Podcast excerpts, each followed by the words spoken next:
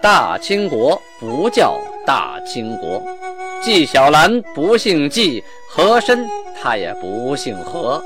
孝庄绝对不能称呼自己是孝庄，叫声小主那是你信口开河。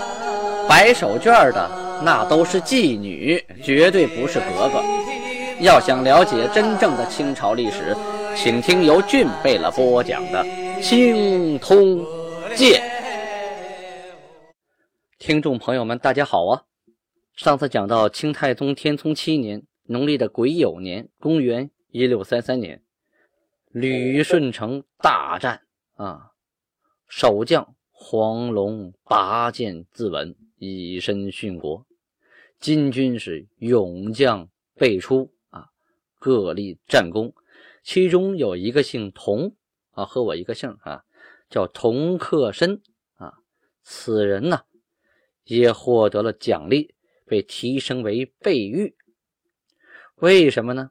他并没有参加正面的战斗，他其实是八旗当中啊造舟巧匠，啊，就相当于现在的那个航空母舰的总设计师吧，啊，当然没那么大哈，在当时来说，善于啊造船，那此人是头把交椅。当初随着八部泰出征的时候啊，就造船八艘，啊，并且。乘所造之船，带兵去征讨呼尔哈，啊，最后战胜而还。后来又去海滨造海船四艘，去征讨瓦尔喀海中的九岛。这里说的瓦尔喀呀，啊，什么地方呢？就是现在的俄罗斯地区，就是海参崴那一带。海参崴下边，当时呢，呃，女真人称之为东海。就是日本海是女真的东海，而我们现在的渤海啊，是当时女真人所谓的南海啊。去征讨瓦尔喀的九岛啊，就是海上的九岛，也全是因为这些战船啊起了作用。船也大，是吧？炮也尖啊。一般小船你要一炮开了，船就翻了。再要加上海上风浪大，这船小也不起作用啊，也载不了人，载不了马呀。所以全靠这些船啊。因为造船有功啊，他就被赏予了人口、马、牛等等啊，日子开始越过越好。后期呢，他的技术不断的提升，又造了更大的军舰，呃，征讨朝鲜啊，就是在鸭绿江上造船，还有攻锦州诸城等等啊，他都以造船建立了功勋啊，受到了奖励。这场战斗啊，是海陆同时进攻啊。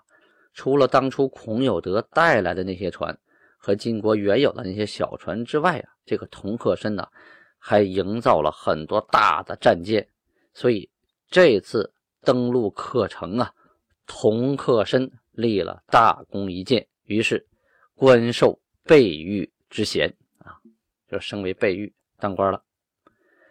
贝勒岳托德格类，派人从旅顺口向皇太极。奏报说什么呢？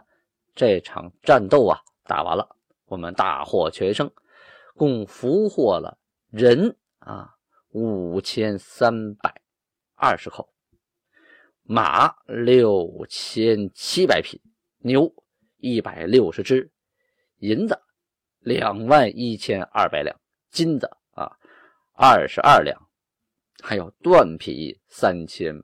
八十七就零八十七，缎衣就缎子衣服啊，两千七百九十九件，布匹两万四千六百八十四件，以及其他的物件多了去了，数不过来。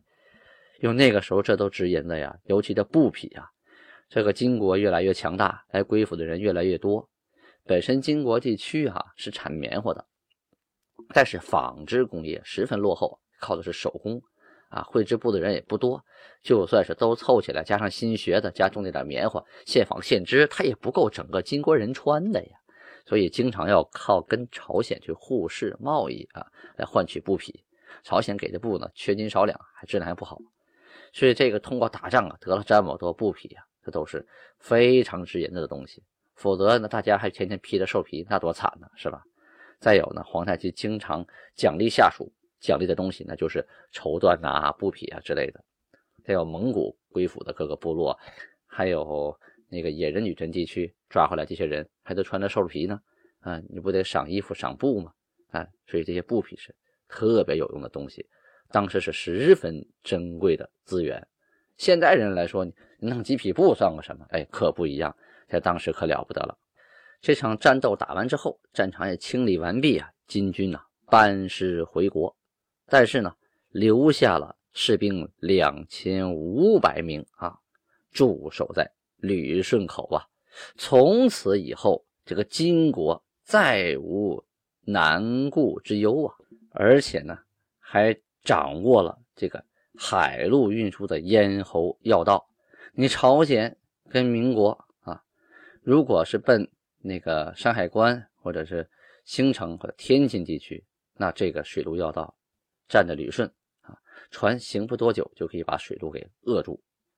当然了，你要是往那个登州、莱州、山东那边跑，你可以绕个圈啊；往浙江啊那边跑，你绕个圈那就没事但是你往华北这边，那这个水路咽喉恰恰就被。金国给掌握了，同时呢，它也是一个海军基地，将来是攻打天津、北京啊，是攻打山海关、兴城、宁远啊，从这儿发兵，可以从海上运大炮部队，那比陆路上运大炮那可方便多了。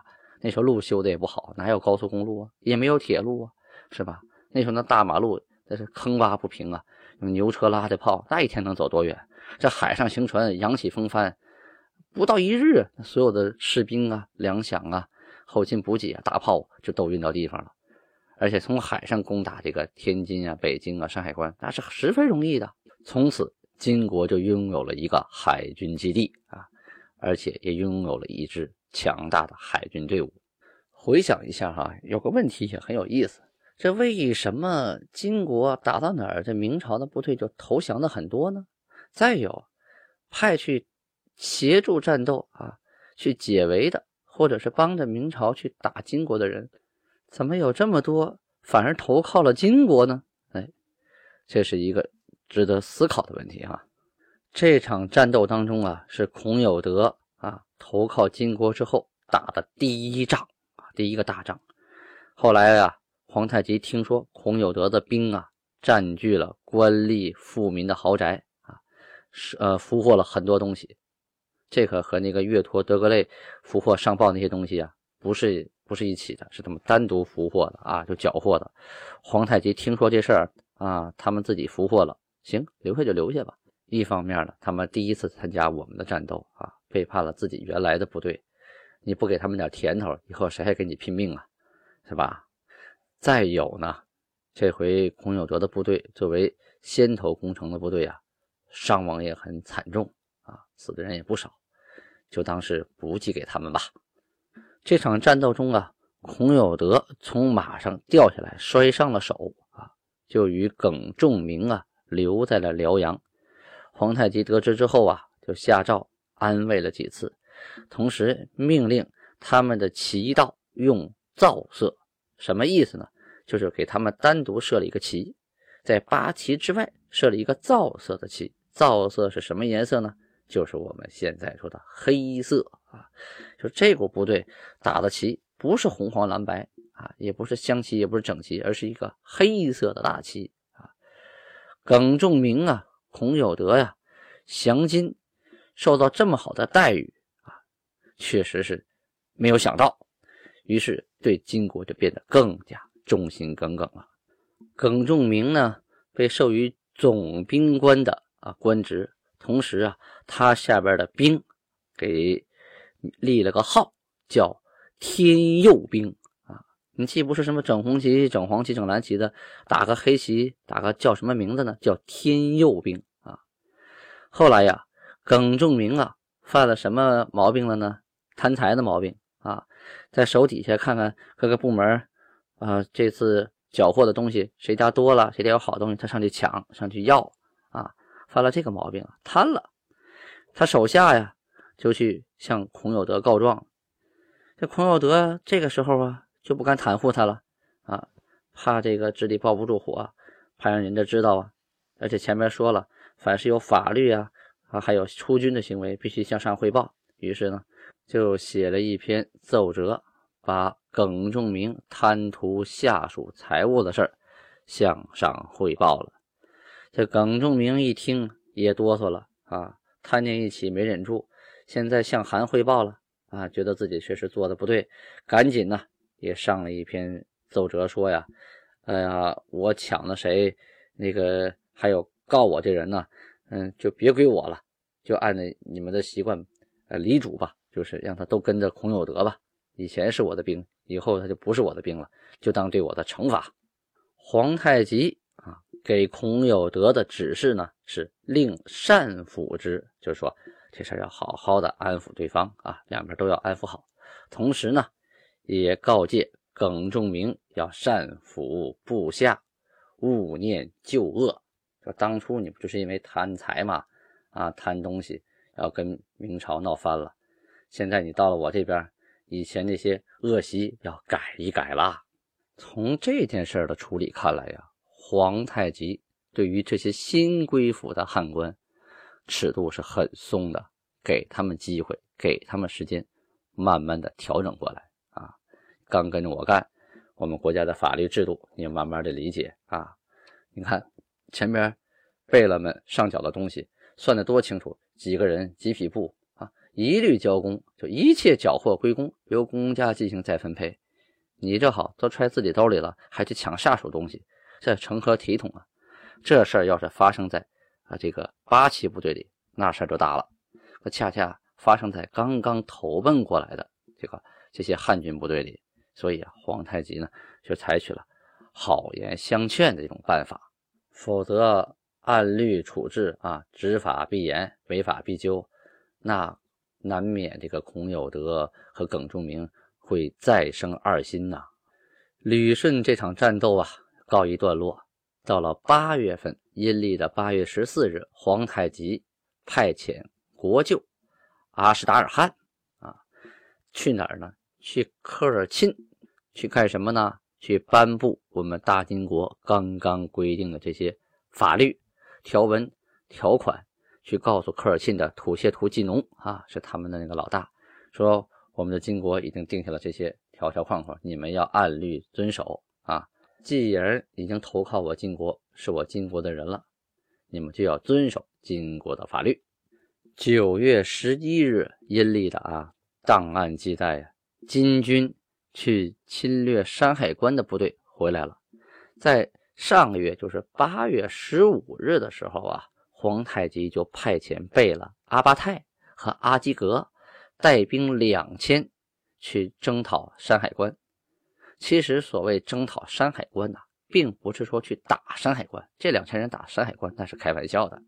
但是山海关周边和山海关与这个星城之间啊，这还有很多地域的，其中啊小城啊小铺啊，呃卫所呀。是不断的，村庄也很多很多啊，还有农田。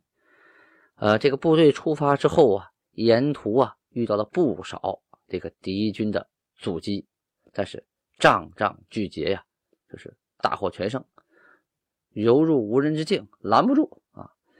捕获了关外的人口及马牛等等，一共是四千二百一十三。啊，就连人带马带牛一块数，四千二百一十三口，大获全胜之后啊，带着战利品浩浩荡荡的，沿着宁远这个大路啊，那宁远呢，别看宁远城没有拿下，但是宁远的兵也不敢出来啊，就浩浩荡荡的就沿着大路往回走。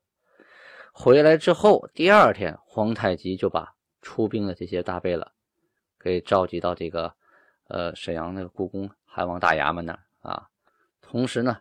城内的其他贝勒大臣啊，也都云集一堂。皇太极当着众人的面，严厉地批评了阿巴泰和阿基格。哎，没表扬，反而批评他们了。批评什么呢？你们为何不乘胜深入内地，收取粮饷，而率军这么快就回来了呢？我派你们就打这么一小下就回来了，你们是害怕了呀，还是怎么着啊？这个。你们应该继续往里打呀！山海关是一个关，你们绕过山海关往里打，又能怎么着呢？啊，就照你这么打法的话，两千人都带这么点人回来，有什么意思啊？显然呢，皇太极对这个二人的战斗成绩啊十分不满意，认为他们怎么出兵这么快就回来了？派你们出去打仗，既然你们节节胜利，那为什么要撤回来呢？应该乘胜追击呀！你们胜利为什么不往前打呢？嗯，就为了手里这点战利品，这真是岂有此理啊！这段话说的阿巴泰和阿基格呀，也耷拉脑袋了，没词儿了，脸红了。九月十四日啊，皇太极再次派遣英俄尔代啊，带着国书去往朝鲜互市啊，就是拿人参换布匹之类的日常用品。这国书中说呀，自和好以来，朕原欲一岁中四季互市，贵国不允啊。定以春秋二季后，只在益州互市两次，仍赴约终止。说以前咱们商量好了，一年换四回东西，啊，你们不同意。后来定春秋换两回，后来就在益州那地方换两回，你们还给停了？贵国之必是，或以我国人民衣服之需，必资贵国，因欲相困乎？啊，意思说。你们关闭了这个护市，是不是觉得我们国家金国人穿衣服啊，都必须找你们要布啊？想困我们是不是啊？让让我们没有布可用，让我们没有衣可穿，是这个意思吗？不知我与贵国卫士以前何尝裸体耶？这意思说，难道你没听说，就我们金国跟你们朝鲜互市之前？我们都是裸着身的吗？啊，都是光着的吗？都一直没有衣服穿吗？辽东原自产棉啊，就说我们这地方原来就产棉花呀。但我国极天之辟，仗义兴兵，臣服诸国，匡匪之共，私喜相继，故不以织布为义耳。啊，他是这段这段比较绕嘴啊，就是意思是说呢。我们国家呀，受到老天的保佑，打仗啊，臣服的诸国呀，都向我们进贡，一筐接一筐的匡匪的意思就是，方的是匡，圆的叫匪啊，匡匪之贡啊是不停啊，向我们送布的、送丝绸的，这不停不断。所以我们觉得有的是人送我们，就不把这个织布的事儿啊啊当成主要的事儿。朕亦为资之他国，终不如使民自立，下令督之。已经五载矣啊！这段话翻译过来是说，皇太极觉得呀，总靠别的国家不行，不如自力更生，所以我下令啊，开始发展纺织业，而且已经五年了啊，五年了，不是刚刚五天，且精粗绵薄，异常自招，特恐纺织布之功是以禁止。就说我这五年呢。不光能织布，像什么精细的绸啊、缎呐，我们都尝试着呃织造，而且都成功了。但是呢，怕这些呀耽误正常织布的生产，因为织布啊需要人工啊，需要技术，那些织起来费劲，所以呢我就给停了。所以绸缎那些东西呢，我还是需要靠护士来换取的。这里说满洲蒙古啊，向以取自他国之物为主，这里的满洲这用的不对，应该是。女真啊，或者诸身啊，诸身蒙古向以自取他国之物，就说我们向来都是跟他国换东西的啊。贵国向以自守为业，说你们朝鲜向来都是自给自足的啊。今朕尤西和好，不肯稍违前盟，尔乃履行背约，是何意见？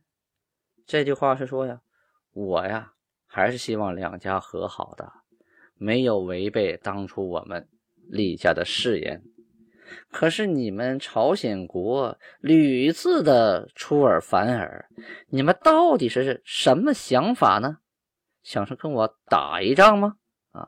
同时啊，他又另书了一封信，向朝鲜境内啊索要当初逃往朝鲜的瓦尔喀女真人。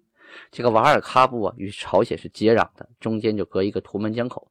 图门江口，哎，往南这就是朝鲜，往北就是女真的瓦尔喀部。向朝鲜要人啊，这封书信是怎么说的呢？到底能不能顺利的把人都要回来呢？咱们明天接着说。感谢听众朋友们的持续收听，非常感谢大家的支持。但是呢，目前青铜剑呢收听率已经快达到十六万了，可是订阅青铜剑的人啊还不到三千人，太可怕了。喜马拉雅呀，它是以订阅率来排名的，所以啊，青铜剑排名非常的远，很多人都看不到、找不着。如果大家能动一动手指，下载喜马拉雅 APP，然后呢，搜索“青铜剑”或是“青史正说”，搜搜索“童俊俊贝了”都行，找到青铜剑，左边有个小五星，点一下，变个颜色啊，就订阅前面的小五星一点。又不花您一分钱，您举手之劳啊，就可以使青铜剑的排名靠前了。我在此谢谢您了，安布拉巴尼哈。